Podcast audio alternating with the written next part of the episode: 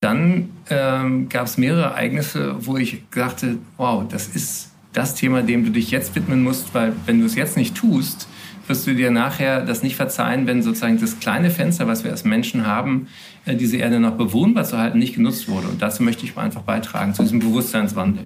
Dora Held trifft. Ein Podcast von DTV Audio. Liebe Freundinnen und Freunde des guten Buchs. Ich bin Dora Held und treffe auf einen Tausendsassar und wie wir gerade gehört haben, Umwelt- und Menschenschützer. Von Beruf ist er Fernsehmoderator, Arzt, Comedian und Schriftsteller. Das Berufsbild nennt sich übrigens Dr. Eckhard von Hirschhausen. Sein gerade erschienenes Buch heißt Mensch Erde, wir könnten es so schön haben. Ein zentraler Satz im Buch ist, wir müssen nicht die Erde retten, sondern uns. Und wie wir das genau anstellen, verrät Eckhard von Hirschhausen mir jetzt im Videointerview.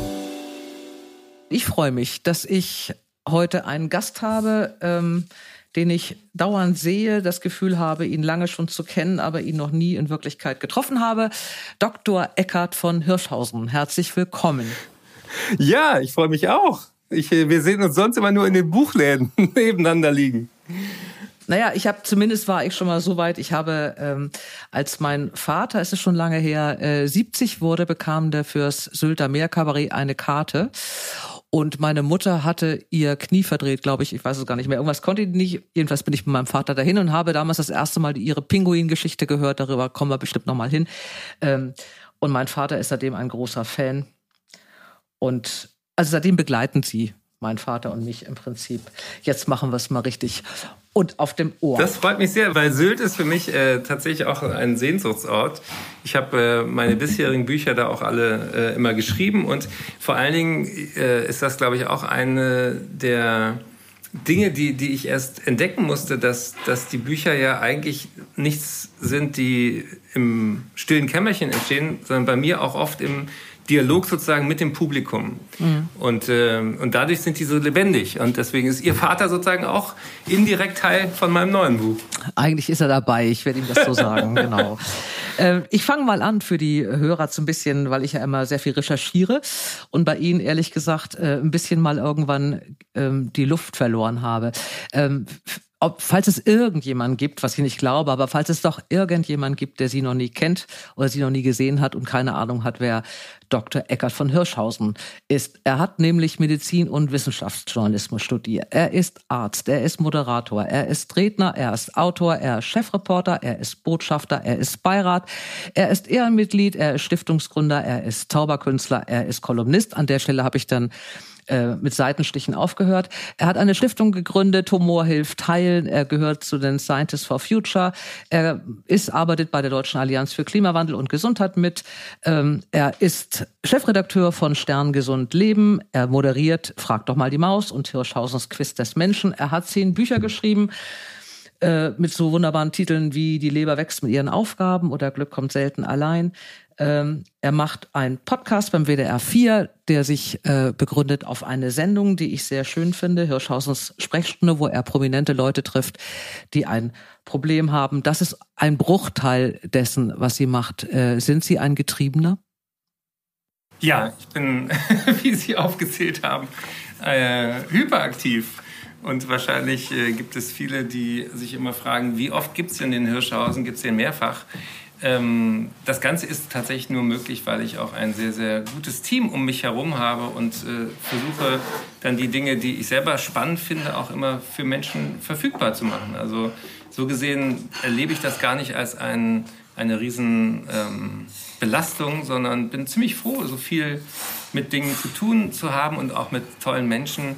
Äh, und die, die Dinge, um die ich kreise, sind eigentlich immer wieder die gleichen. Das sind die Felder Gesundheit, das ist Kommunikation, das ist jetzt natürlich auch das Riesenthema Klimawandel und Gesundheit. Mhm. Man hat ja das Gefühl, es ist, also wenn man anfängt zu recherchieren und äh, es gibt natürlich unglaublich viele ähm, Videosequenzen, es gibt Podcasts, es gibt Interviews mit ihnen. Man hat immer das Gefühl, oh Gott, was macht er da noch alles? Lässig hängt es tatsächlich ja zusammen. Es sind so diese drei großen Themen, Sie haben das gerade eben gesagt, Gesundheit und, und Umwelt und Glück und mit sich selber umgehen. Es hat ja irgendwie eine ganz zwingende Logik und auch eine, einen Zusammenhang. Ähm, das machen Sie aber auf allen Kanälen. Also Sie schreiben, Sie reden, Sie machen äh, medizinisches Kabarett sehr erfolgreich seit 30 Jahren ähm, und immer mit ausverkauften Seelen. Was von all den Dingen in der Art, wir kommen nachher noch auf die Themen, aber in der Art, wie sie es verbreiten oder wie sie es, ähm, wie sie es raushauen eigentlich. Welche Form macht Ihnen am meisten Spaß? Wo sind Sie selber am glücklichsten? Sie haben ja schon die Pinguin-Geschichte erwähnt und ich bin in meinem Element, wenn ich vor Menschen stehe. Also diese Corona-Krise ist für mich echt hart, wo mhm. mir das sagen, dass, dass mein Lebenselixier, nämlich das Live-Auftreten, genommen wurde. Mhm. Und ähm, ich verstehe das natürlich medizinisch, aber ähm, und in jeder Krise ist auch eine Chance. Und so gesehen habe ich diese, dieses jetzt über ein Jahr äh, Dürsten, eben das nicht machen zu dürfen, was ich am liebsten mache, genutzt, um meine Stiftung Gesunde Erde, gesunde Menschen voranzubringen und äh, neue Themen mir selber zu erarbeiten. Also es war nicht umsonst diese Zeit, aber mir fehlt schon das, das Lachen, das, äh, das ist so ein magischer Moment, wenn man was sich ausgedacht hat, wenn man was sagt und dann merkt man, wie so 21, 22 ein ganzer Saal von zwei oder 3.000 Menschen gleichzeitig darüber ähm, äh, sich wegschütten, dass das äh, wird keine Zoom-Konferenz jemals erfassen können, was das eigentlich ist. Und das hilft, das ist auch das, was Ihnen, äh, also Sie können die, Sie haben ja die Fähigkeit, äh, wirklich komplizierte Dinge, ob das jetzt medizinische Dinge sind, aber auch jetzt Dinge, die das Klima betrifft, runterzubrechen auf ganz einfache Sätze. Dass also auch wirklich der Letzte im Saal ähm, sich das merkt oder ein Bild hat von diesen Geschichten. Ähm, ist es nicht, das ist eine Fähigkeit, die bei der, bei auf der Bühne haben sie natürlich sofort diesen Erfolg, aber ist es nicht auch schön, wenn man merkt, man hat dieses Buch geschrieben und Leute begreifen eine Geschichte, die vorher immer so ein bisschen nur vage war, weil sie es runterkriegen auf eine bestimmte auf, ein auf eine Basis, die einfach jeder versteht? Das klingt nicht auf Anhieb und deswegen ist mir dieses Dialogische mit dem Publikum auch so wichtig, mhm. weil ich natürlich, es gibt zwei Katastrophen im Leben eines Komikers. Die erste ist, ähm, man denkt sich was aus und denkt, das ist puppenlustig und äh, damit gehe ich jetzt auf die Bühne und lande ein Riesenbrüller und keiner lacht. Das, das ist nachvollziehbar. Mhm. Die andere Katastrophe, und die äh, kennen Sie vielleicht auch von Lesungen, man sagt was, die Leute lachen und man weiß gar nicht warum. Ist Ihnen das auch schon mal passiert? Ja, legendär. Äh, eine Stelle, die ich manchmal versuche aus einem wirklich zehn Jahre alten Buch, äh, die ich manchmal versuche, die wirklich überhaupt nicht komisch ist und bei der jedes Mal gelacht wird und ich verstehe immer noch nicht warum. Die ist null komisch, die war auch nicht komisch gemeint, aber alles johlt. Ich weiß es bis heute nicht. Also eine völlig be bescheuerte Stelle. Mhm. Worum geht es in der Stelle? Jetzt haben Sie mich Völlig dämlich. Also es ist eine Szene, wo eine, äh, eine Tochter, eine Mitte 40-jährige Tochter ihren Vater mit in den Urlaub nehmen muss und der, der läuft ihr immer ein bisschen aus dem Ruder und es gibt eine Szene, da sitzen die auf einer Fähre auf dem Weg nach Norderney und wollen was zu essen bestellen. Und der Vater bestellt Würstchen, will Würstchen bestellen und die Tochter will eine Cola bestellen und muss sich anhören mit Mitte 40, Cola ist nicht gesund. So. Und dann gibt es eine Szene, da steht dann eben, ich weiß gar nicht mehr wörtlich, wie es war, aber ich glaube, es war ungefähr so, dass Christine überlegte, sich eine Cola zu bestellen bestellen. Der Kellner kam, er war Vietnamese. So. Und bei Er war Vietnamese grölt der ganze Saal. Und ich habe bis heute nicht verstanden, warum. Weil es gibt viele vietnamesische Kellner auf dieser Frisia-Fähre nach Norderney. Das war gar nicht so witzig. Ich habe keine Ahnung. Ich weiß es bis heute nicht, was an einem vietnamesischen Kellner so brüllkomisch ist. Hast dich auch noch nie mir erklärt. Irgendjemand sagte mal, ja, das wäre so plötzlich. Und ich sage, ja, wieder Kellner oder was? Ja, nee, also keine Ahnung, man kann auch nicht drüber reden, es ist immer in dem ersten Moment so ein Brüller. Es ist überhaupt nicht komisch. Der Witz, der danach kommt, den ich wirklich mir lange überlegt habe, der verpufft dann natürlich immer in diesem vietnamesischen Kellner gelacht. Aber ist egal. Also solche ich kenne das ja, solche Stellen kenne ich. Geht mir manchmal auch so, dass, dass, ähm, dass Leute Dinge, die in meinem Programm sozusagen tendenziell ja Beiwerk waren oder in, meinen, in meiner Sicht Beiwerk waren, die, die feiern die und andere Sachen, die mir persönlich total wichtig sind, ähm, gehen dann manchen auch so ein bisschen äh, am Kern vorbei. Aber ich glaube, dass deswegen so dieses Prinzip von Wundertüte ähm, nach wie vor funktioniert. Also ähm, die Bücher schreibe ich auch immer so, dass sie in, in, äh, in Einzelteilen auch funktionieren und auch lesbar sind. Und ähm, Sie und ich, wir leben ja auch von äh, einer Leserschaft, die, die auch tendenziell weiblich ist. Sprich, ähm, Frauen kaufen Bücher und Männer ähm, gucken vielleicht eher online irgendwelche Sachen. Jetzt ganz klischeehaft, aber da ist auch äh, was dran. Und ich glaube, die eigentliche Kunst äh, von einem Bestseller ist, dass er äh, die Männer nicht abschreckt. Kön könnten Sie da mitgehen? Ja, könnte ich mitgehen, ja. Ich begrüße die Männer bei meinen Lesungen immer, also ich lasse sie immer, ich, wette, ich wette immer, wie viel da sind und begrüße sie manchmal auch namentlich. Es sind ja nicht viele Männer bei mir. sind, sind, sind die dann mit, mitgeschleppt worden, oder? Ja, na klar. Sind in der Regel freiwillig? Sind, nee, ich, also ich, also es ist so, wenn man in Urlaubsregion liest oder so, dann haben die keine Lust, alleine in ihrer Wohnung sitzen zu bleiben da oder im Hotel, dann kommen die mit. Und es gibt auch Männer durchaus in der Generation, die ihre Autos nicht gerne verleihen. Ne, wenn die Frau nicht fahren kann im Dunkeln. Das habe ich ganz oft schon erlebt. Doch. Doch. Ach, wissen Sie, Margarete kann nicht so gut im Dunkeln gucken. Dann fahre ich lieber. Und Hab bevor die da irgendwie bei, bei, dieser komischen Frau da auf dumme Gedanken kommt, dann bin, bin ich lieber mit dabei. Nee, das, das ist es nicht. Es geht, glaube ich, mehr um den Transport und dass das Auto wieder heil in die Garage kommt oder so. Also es, ich habe da nicht so richtig viele Männer, aber die sind immer sehr nett und die amüsieren sich dann schon. Aber gut. Ach, damit kann man auch umgehen. Ich wollte mich eigentlich an irgendeinem roten Faden lang hangeln, aber das geht nicht mit Ihnen. Das habe ich mir schon gedacht. Das ist einfach zu viel Themen, über die man sprechen kann. Ich gehe jetzt einfach mal durcheinander. Ich habe mir übrigens äh, da mal zwischendurch mal, um es mal wieder in Ordnung zu bringen, Sie haben ein neues Buch. Dieses neue Buch heißt Mensch Erde. Wir könnten es so schön haben. Es ist jetzt gerade und ganz frisch erschienen. Und es geht eigentlich um alles. Es geht um die globale Krise, es geht um Gesundheit, es geht um Pflege und Älterwerden, es geht um Klima, es geht um Umwelt, es geht um Kulturverlust, um Desinformation. Es hat das große Thema, wie wollen wir leben. Ich habe mir so ein bisschen mal die Kapitel genommen, weil ich glaube, wir kriegen das dann, oder ich kriege es ein bisschen sortiert dann damit, ähm, weil das sehr strukturiert ist, dieses Buch, und weil wir dann eigentlich über alles reden können, was ihn was sie bewegt. Wir hatten einen großen Tag jetzt vor kurzem. Sophie Baxen, die mich wahnsinnig äh, beeindruckt hat, eine junge Agrarstudentin aus Pellworm, hat ähm, die Bundesregierung verklagt, zusammen mit Fridays for Future und Luise Neubauer.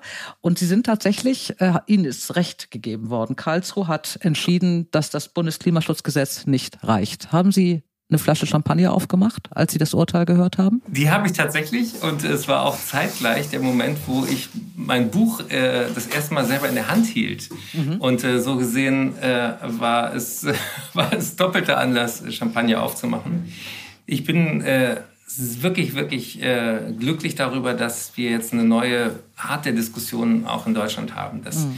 ist jetzt kein Nischenthema mehr, sondern es ist in der Politik angekommen und auch die Dringlichkeit, die in diesem Urteil steckt und auch die große Frage der Generationengerechtigkeit mhm. kommt endlich in, äh, in sozusagen die, äh, in die Diskussion, die längst überfällig ist. Und ähm, eine kleine Anekdote am Rande. Ich hatte ähm, äh, mit der Verlegerin und der Lektorin äh, und meiner Managerin lange Auseinandersetzungen über, den, über die letzten drei Kapitel in dem Buch. Mhm.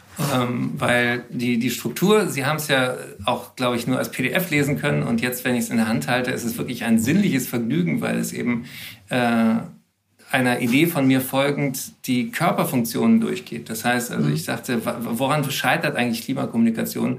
Oft daran, dass wir über Eisbären reden und über Meeresspiegel und über CO2-Emissionen und wir, wir sehen das CO2 nicht und dann heißt es immer, das sind Tonnen CO2 und kein Mensch kann sich vorstellen, dass Luft was wiegt und so weiter. Also da gibt es ganz viel psychologische Hindernisse.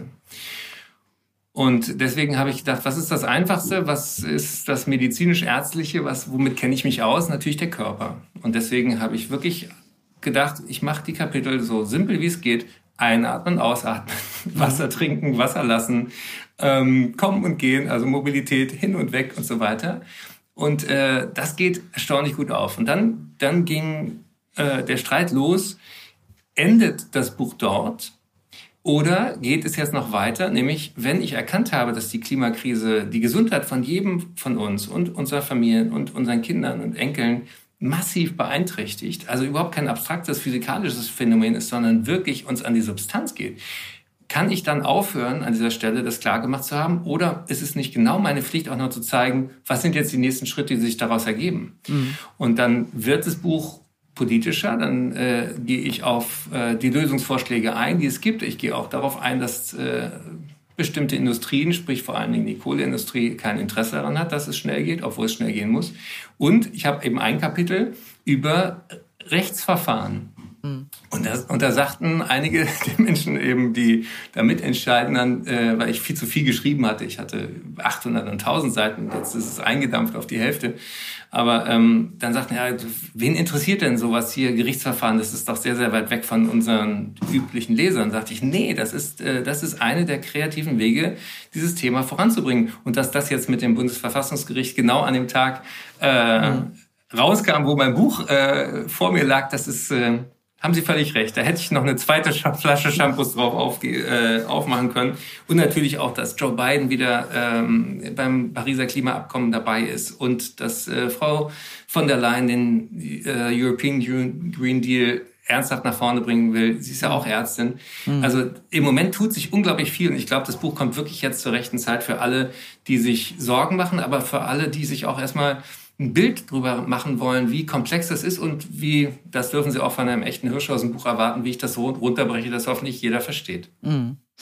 Ja, das, das fand ich schon wirklich äh, gut gelöst und genial gelöst, dass man auch diese, also die Klimakatastrophendiskussion oder die Klimaschutzdiskussion hat ja auch immer was mit Moral zu tun. Und bei den, ich glaube, das größte Problem ist bei diesem ganzen Thema, dass man immer so den Finger hebt und sagt, aber ihr müsst das so und so machen. Und das ist natürlich irgendwie eine andere Geschichte, wenn man einfach äh, äh, andere Beispiele bekommt und das wirklich runterbricht, dass man dann auch wirklich merkt, okay, das geht mich dann doch letztlich was an, äh, auch wenn ich eben kein 22 mehr bin und noch äh, 70 oder 60 Jahre zu leben habe oder so, klar.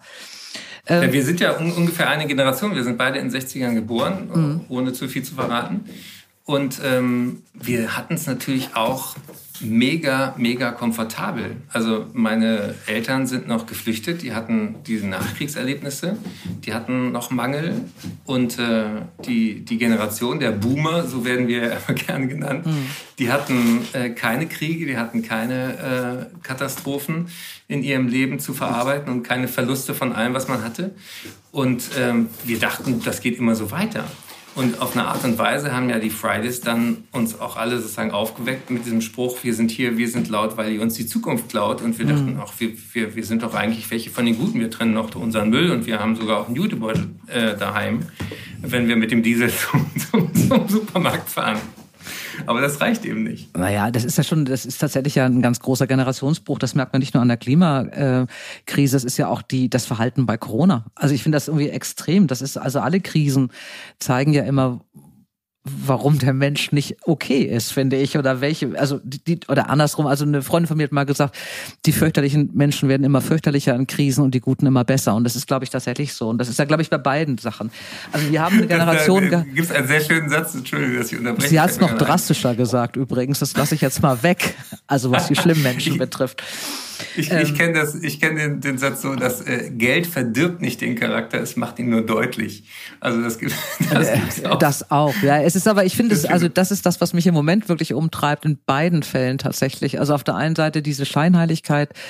Äh, bei der Klimadiskussion eben wirklich die Bio-Eltern, die aber ihre Kinder mit dem SUV zur Schule fahren morgens oder so aber dann ähm, nur Biomarkt kaufen und sich dann über alles Mögliche aufregen. Es ist einfach eine, eine komplette Unentschlossenheit. Das ist natürlich unsere Generation. Ich sehe das schon so, dass wir, wir sind da schon relativ bräsig. Also wir hatten da keine, also gut, ich bin auch, habe auch gegen die Pershings demonstriert, aber das war alles nicht so wirklich in dem Moment vielleicht ernsthaft gemeint, aber es hatte alles nicht so wirklich spürbare Konsequenzen in kurzer Zeit, sondern man hat das alles so mitgemacht. Aber wir hatten wirklich relativ wenig Stress unsere ganze Generation. Und das geht den jungen Leuten heute wirklich wesentlich anders. Also das sehe ich auch so. Ähm aber wenn ich mal eine Frage zurück, mhm. ich weiß nicht, ob der Podcast das hergibt, aber ich, ich äh, in meinem Buch Mensch Erde, wir könnten es so schön haben, schreibe ich ja auch vorne im, im Vorwort, dass ich selber auch sozusagen drei Aha-Erlebnisse brauchte, um mich diesem Thema voll zu widmen. Gab es denn bei Ihnen auch so einen Moment, wo Sie sagten, jetzt kapiere ich erstmal, wie ernst oder wie existenziell wir bedroht sind? Nicht nur durch Corona, sondern durch auch Klima- und Artensterben? Ähm, ich bin auf Sylt geboren. Meine Eltern leben auf Sylt und das ist wirklich auch so für mich der schönste Ort der Welt. Und wenn ich mir diese Plastik jetzt sage ich mal, Scheiße angucke, da jedes Jahr oder den Strand angucke und auch wie Leute sich auf Sylt benehmen und mit welchen Autos sie nach Sylt fahren und wie die Insel ist im Sommer, ähm, dann wird mir wirklich übel. Doch, also ich, das war schon ganz früh. Ich habe das, ich verstehe das nicht. Das ist, ich habe, äh, es gab so verschiedene Sendungen. Also ich habe mal irgendwann einen, einen Bericht gesehen über diese Müllgeschichte in, in Ostasien. Also da habe ich mich schon irgendwie so mitgeschämt. Und es ist tatsächlich so, dass ich diese die ganze Entwicklung, diese Billigklamotten, wir kommen noch, wir haben das in Ihrem Buch auch als ein wunderbares Thema, diese Billigklamotten, diese diese Wegschmeißgeschichte, dieses ach ist egal, was es kostet, diese Haltung.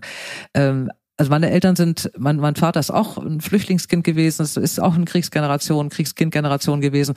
Bei uns wurde immer aufs Geld auch einfach geguckt oder darauf, dass man nicht so viel hat. Also es gab, man hatte irgendwie zwei Jeans. So, eine für gut und eine für jeden Tag. Und man hatte irgendwie nicht acht.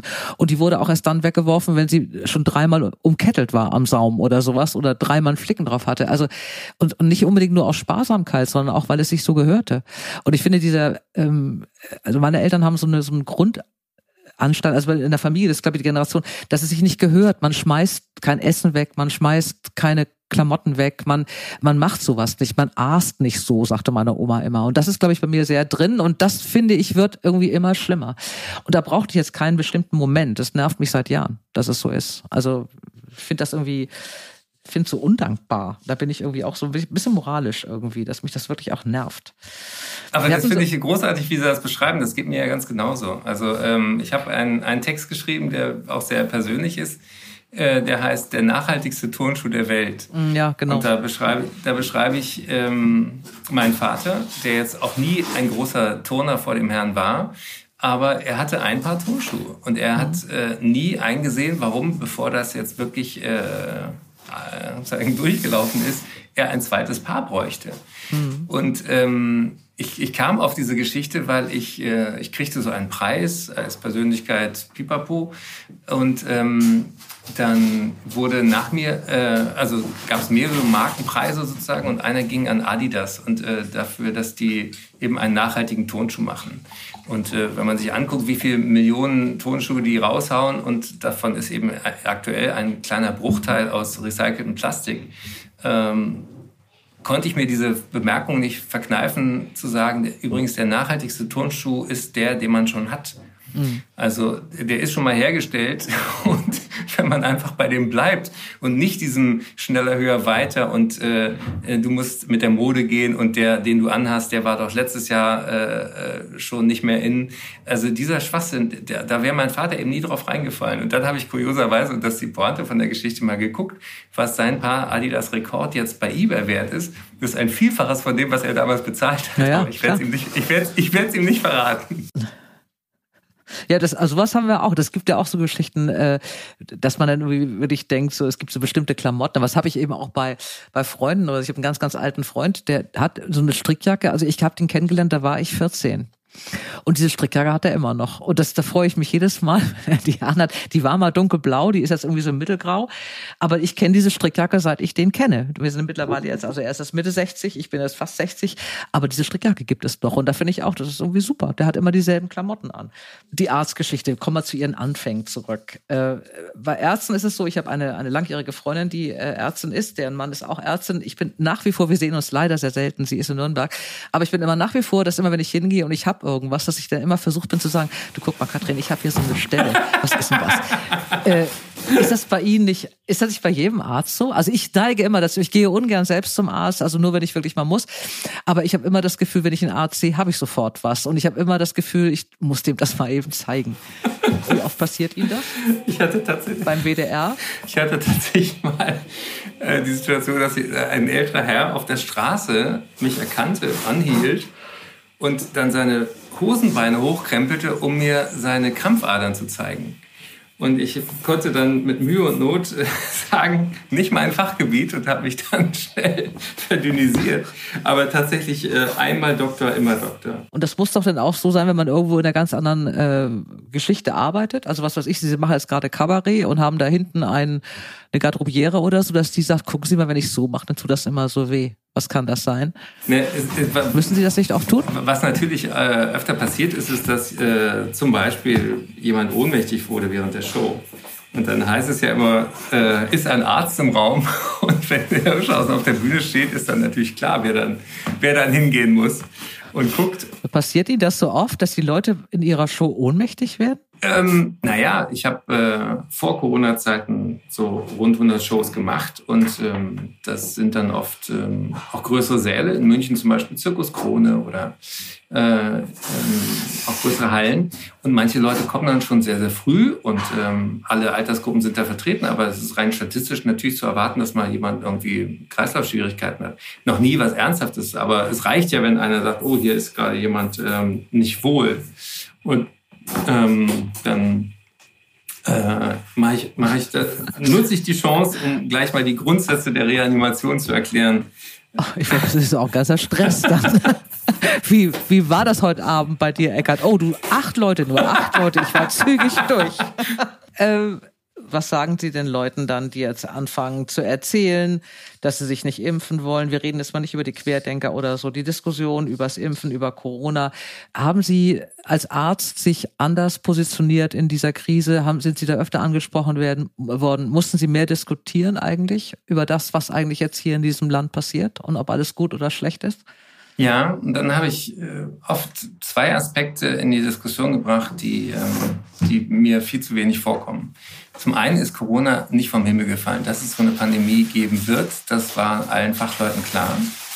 Denn es ist der Preis, den wir zahlen dafür, wie wir die Natur behandelt haben. Und ähm, das kommt auch direkt natürlich in, in meinem Buch vorne im Kapitel äh, drei Krisen für den Preis von zwei, sozusagen als Sticker vorne drauf, soll das auch signalisieren, dass wir uns zwar unglaublich lange jetzt mit Corona beschäftigen, aber das Big Picture ist, was machen wir mit der Natur, was machen wir mit den Wildtieren, warum machen wir die Wildtiere so krank, dass die uns ihre Viren übertragen. So sind ja die ganzen Zoonosen von HIV, Ebola und jetzt eben Corona auch entstanden. Und das, das, das ist das erste Aha, was die Leute haben. Zu merken, aha, es gibt mhm. einen engen Zusammenhang dieser Themen. Das ist das eine. Und das zweite ist, Pandemie heißt weltweit. Ich engagiere mich jetzt auch ähm, die letzten Jahre verstärkt wieder für das Thema globale Gesundheit. Warum? Weil Corona uns ja zeigt, ein Virus, was irgendwo auf der Welt auftaucht, kann in Windeseile auch bei uns sein. Wir haben ja lange geglaubt, wir kaufen uns raus. Wir sind äh, das reiche Deutschland, uns betrifft weder die Klimakrise noch irgendwie Tropenkrankheiten. Und das ist in der globalisierten Welt völlig anders. Wir müssen begreifen, global ist hier. Gesundheit ist ansteckend, Krankheiten sind ansteckend. Wir müssen nicht aus Humanität nur irgendwie Brotkrumen und äh, übrig gebliebene Impfdosen verteilen in der Welt, sondern wir sollten viel, viel klarer haben, wir schaffen durch diese krisenhafte Entwicklung global das gemeinsam oder gar nicht. Und entweder wir exportieren massiv Solartechnik und Impfstoffe und eben Know-how ähm, oder es schlägt auf uns selber zurück. Und ein CO2-Molekül in der Atmosphäre ist egal, aus welchem Land es kam, genauso wie ein Virus nicht unterscheidet zwischen Mensch oder Tier, schwarz oder weiß, reich oder arm. Und ähm, im, äh, ich mag auch diesen Satz, kein Mensch auf dieser Erde kann sich seine eigene Außentemperatur kaufen. Wir haben einen Himmel und eine Erde und das kann man an Corona wunderbar zeigen. Und dann verstummen so ein bisschen die, die Stimmen, die sagen, oh, warum, warum hat mein Nachbar schon die Impfung und ich noch nicht? Dann sagt man, äh, im Moment haben äh, in den Ländern des globalen Südens noch nicht mal ein Prozent der Leute eine Impfung. Was sagen Sie den Impfgegnern? Ähm, bleib Impfgegner, aber ich halte Ihnen kein Mikrofon vor die Nase. Das ist der größte Fehler, den wir machen können. Den Spinnern ständig äh, sagen, äh, auch noch so viel Aufmerksamkeit zu schenken. Das allergrößte, äh, der, äh, also Beispiel Masern, ja. Ähm, mhm. da, da sterben in, kind, äh, in Deutschland wieder Kinder an Masern-Spätfolgen. Das habe ich als Kinderarzt erlebt. Das ist völlig unnötig. Und das bricht mir das Herz, dass wir das nicht besser kommuniziert kriegen, wie sinnvoll, solidarisch und sicher impfen ist. Aber ähm, im, bei Corona hat vor allen Dingen uns überrascht, glaube ich, wie viel Professionalität sozusagen auch in der Desinformation steckt. Und das ist ja auch bei, beim ja. Klimathema riesig wichtig. Also ähm, die AfD ist ja die letzte Partei, die auch immer noch den Klimawandel leugnet.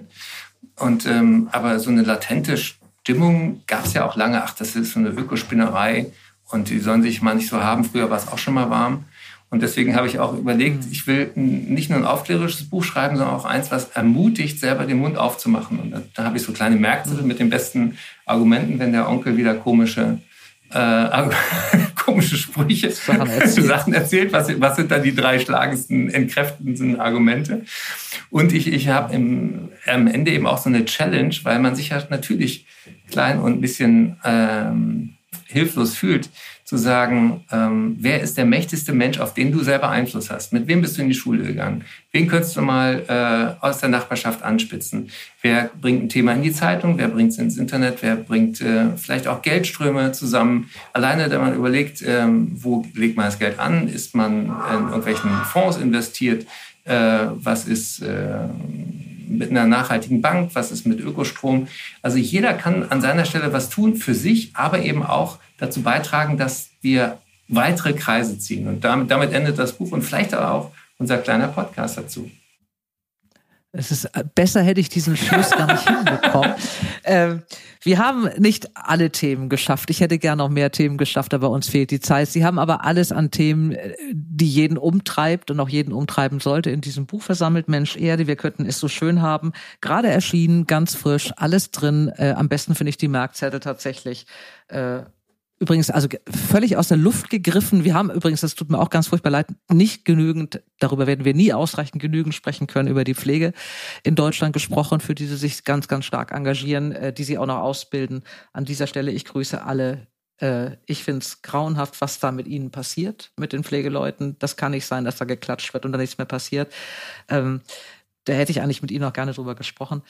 Ähm, Aber wissen Sie was? Ich, mir hat das so viel Spaß gemacht, sich mit, äh, mit Ihnen zu unterhalten. Ich komme auch nochmal ohne Buch in Ihren Podcast. Ohne Buch und wir reden nochmal über Krankenhäuser und was dieser diese was Stelle da zu sagen ist. hat oder so, wenn Sie gerade hier sind, können Sie mal gucken. Ich wünsche Ihnen äh, weiterhin so viel Energie, wie Sie haben, ähm, weiterhin so einen Lauf, ganz bald wieder mit vielen geimpften und sonst getesteten Menschen volle Hallen und dass wir das alles wieder irgendwann, vielleicht im Herbst oder im nächsten Jahr oder irgendwann wird es kommen, ich bin davon überzeugt, wieder haben können und sie wieder auf die Bühne dürfen und allen Leuten Ach, die ganzen großen Geschichten so ganz simpel erklären können, dass es der Letzte auch noch begreift. Vielen Dank. Danke für das Gespräch und danke für die schönen Wünsche. Mögen sie in Erfüllung gehen, auch für Sie. Und grüßen Sie mir das Meer, wenn Sie wieder auf Sylt sind. Ich oh, das, es sehr. Das werde ich tun. Mensch, Erde, wir könnten es so schön haben, ist auch ein Buch übers Meer. Ich weiß, ich habe es gelesen. Weniger als mehr. Vielen Dank. Tschüss. Eckart von Hirschhausen, danke. Mensch Erde von Dr. Eckart von Hirschhausen, erschienen im DTV-Verlag. Und jetzt knipsen wir wieder das Nachttischlämpchen an für meine Rubrik Schlaflose Nächte. Liebe Michaela aus Osnabrück von der Buchhandlung Wenner, da sitzt sie mit einem Tipp für mich. Wie geht es dir? Fantastisch. Ähm, ich freue mich, dass es geklappt hat, dass wir beide uns sehen, wenn auch andere uns nur hören können. Und ich freue mich schon wahnsinnig auf deinen Buchtipp. Das sollst du auch so sagen, aber du machst deinen zuerst. Was soll ich lesen als nächstes? Was muss ich lesen? Ich habe mir was rausgesucht, was mich schon ganz lange und immer wieder ähm, schlaflos äh, hat werden lassen, weil es ein so ein fantastisches Buch ist und gerade jetzt zu Corona-Zeiten kann man sich gar nicht häufig genug ins Bett mit einer Decke oder auf dem Sofa mit einem Glas Wein zurückziehen und ein fantastisches Buch lesen, was schon seit mehreren Jahren auf dem Markt ist und letztes Jahr von Melanie Walz großartig neu übersetzt wurde, nämlich Middlemarch von George Eliot. Ein Buch, was ich ich glaube, als 17-Jährige das erste Mal gelesen habe und als 20-Jährige und als 30-Jährige. Und ich lese immer wieder was Neues in dieses Buch rein, was mir beim ersten oder zweiten oder dritten Mal entgangen ist. Middlemarch ist die Heldin dieses Buches. Es ist eine kleine englische Durchschnittsstadt irgendwo zwischen London und äh, Manchester. Und wir befinden uns ungefähr um 1830. Ähm, England ist gerade im Umbruch von der feudalen Struktur zur Industriegesellschaft. Und ähm, diese Stadt bildet eben diesen Umbruch mit vielen verschiedenen Personen sozusagen ab. Im Mittelpunkt ähm, ist Dorothea Brooke, eine junge Frau auf der Suche nach dem richtigen Mann. Ähm, für sich selber würde sie in Anspruch nehmen, dass sie höchst empfindsam ist und immer nur idealistische Ambitionen hat. Und der ideale Mann scheint ein Gelehrter zu sein, der sich dann aber nach der Hochzeit echt als klugscheißender Besserwisser aufstellt. Ähm, zum Glück stirbt er bald und sie ist mit seinem Vermögen gesegnet und kann sich aufmachen, einen neuen Mann zu suchen. Allerdings, sie ist empfindsam, sie will immer nur das Beste und deswegen zögert sie und ähm, fast geht er ihr durch die Lappen, der Richtige. Eine andere Person ist ein junger Landarzt, auch voller Idealismus, der sich um die Seuchenbekämpfung quasi bemühen, bemühen möchte und ähm, auch die richtige findet, die ihn aber ein bisschen mehr in Karriererichtung schubsen möchte. Und ähm, ja, der schnöde Mammon lockt auch ihn und aller Idealismus geht dahin. Ähm, wie George Eliot einfach so diese menschlichen Schwächen darstellt, bösartig pointiert, ist so großartig, dass es einfach eine Freude ist und ein großer Spaß. Das Buch zu lesen ist fast wie eine Netflix-Serie durchzusuchten. Ich kann es wirklich nur empfehlen. Ich habe es wirklich noch nie gelesen, tatsächlich, Elliot Middlemarch. Das ist wo erschienen? Jetzt die neue Übersetzung? Bei Rowold ist es erschienen. Bei Rowold. Genau. Und ähm, das ist wirklich was, also die Übersetzung von Melanie Walz, echt ein Meisterwerk. Wirklich mhm. große, große Freude, es zu lesen. Gut. Ich habe mich, es gibt ja so Bücher im Leben, ähm, in die man äh, sich verliebt sowieso, aber es gibt, das ist dann noch viel, viel schärfer oder viel schlimmer, wenn man sich in Helden verliebt. Äh, meine allererste Liebe als Kind, also wirklich mit Herzklopfen und auch Träumen und auch Zukunftsplänen, war Kalle Blomquist. Da war ich äh, neun und ich war fest entschlossen, ihn zu heiraten. Irgendwann, wenn wir beide erwachsen sind, weil ich das auch mir auch ganz toll fand, dann zu sagen, was macht ihr Mann beruflich? Oh, er ist Meisterdetektiv. Aber es ist mir wirklich vor, das ist mittlerweile schon fast sieben, acht Jahre her. Da ist mir das nochmal passiert. Ähm, er heißt Stoner, dieser Mann, in den ich mich wirklich rasend verliebt habe. Und das ist ein Buch, John Williams hat es geschrieben, äh, was so diese klassische Wiederentdeckung ist. Das ist eigentlich 1965 in den Staaten erschienen mit mittelmäßigem Erfolg, glaube ich, und war dann vergessen, bis es dann 2013 ähm, entdeckt wurde. Und ich glaube, Anna Gavalda hat in Italien ein Quote geschrieben für dieses Buch. Danach ging es dann los und bei DDV ist es dann auch 2013 erschienen. Ein unscheinbares Buch, wenn man jetzt erzählt, es geht um einen Mann, das Ganze beginnt so Anfang des 20. Jahrhunderts. Der ähm, kommt von einem von einer, aus einer armen Familie. Er ist das einzige Kind. Seine Eltern sind hart arbeitende Bauern. Das Ganze in Missouri. Er kommt dann, er soll Landwirtschaft studieren, damit er den Hof weiterführen kann. Das macht er, das ist ihm eigentlich egal. Also er findet das irgendwie alles nicht schlimm, er findet es auch nicht besonders gut, er macht es, was seine Eltern das wollen. Und er geht zur Uni und dann liest ihm jemand ein Shakespeare-Gedicht vor, ein Sonett. Und das nimmt ihn so mit, dass er dann entscheidet, Literaturwissenschaften zu studieren statt Landwirtschaft. Und er wird dann sein Leben lang an der Uni bleiben, er wird heiraten, er wird eine Tochter kriegen, er wird eine Affäre haben und irgendwann wird er sterben. Das ist das Buch. Und es klingt jetzt auch nicht so nach Page-Turner und auch nicht nach schlaflosen Nächten. Es ist aber so, dass ich auf Seite, ich glaube 20, in diesen Mann so verliebt war, auf eine ganz andere Art und Weise. Das ist ein Mensch, der so im Leben steht und der so gut klingt doof, das klingt langweilig, aber der ist so anständig, der ist so wahrhaftig, der macht das, was er glaubt machen zu müssen, ohne jemandem jemals zu schaden. Er will es auch mal allen recht machen, ohne dabei aber so ein Lappen zu sein. Aber der verliebt sich in die Literatur und das ist für ihn so eine ganz große Erweckung und dem stellt er und in das Lehren eigentlich. Er wird Professor oder er wird kein Professor, aber er wird immer so der Vize sein. Er wird Lehrer und das findet er so beseelt und so großartig und so wichtig für sein Leben, dass er dem alles unterordnet.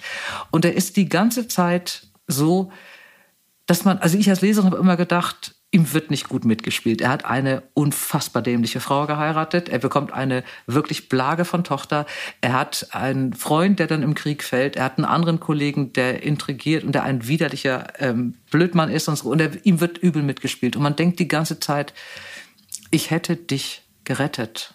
William, ich hätte dich gerettet. Hätte, hättest du mich gekannt, wäre dein Leben gut gewesen und das hättest du verdient, dieses gute Leben. Und man ist wirklich, also mir ging es so, dass ich von dem geträumt habe. Ich habe wirklich von diesem Mann, der dann so aussah, also von hinten im Anzug und Hut, ähm, weil ich ja kein anderes Bild von ihm hatte. Ich bin mit ihm so spazieren gegangen.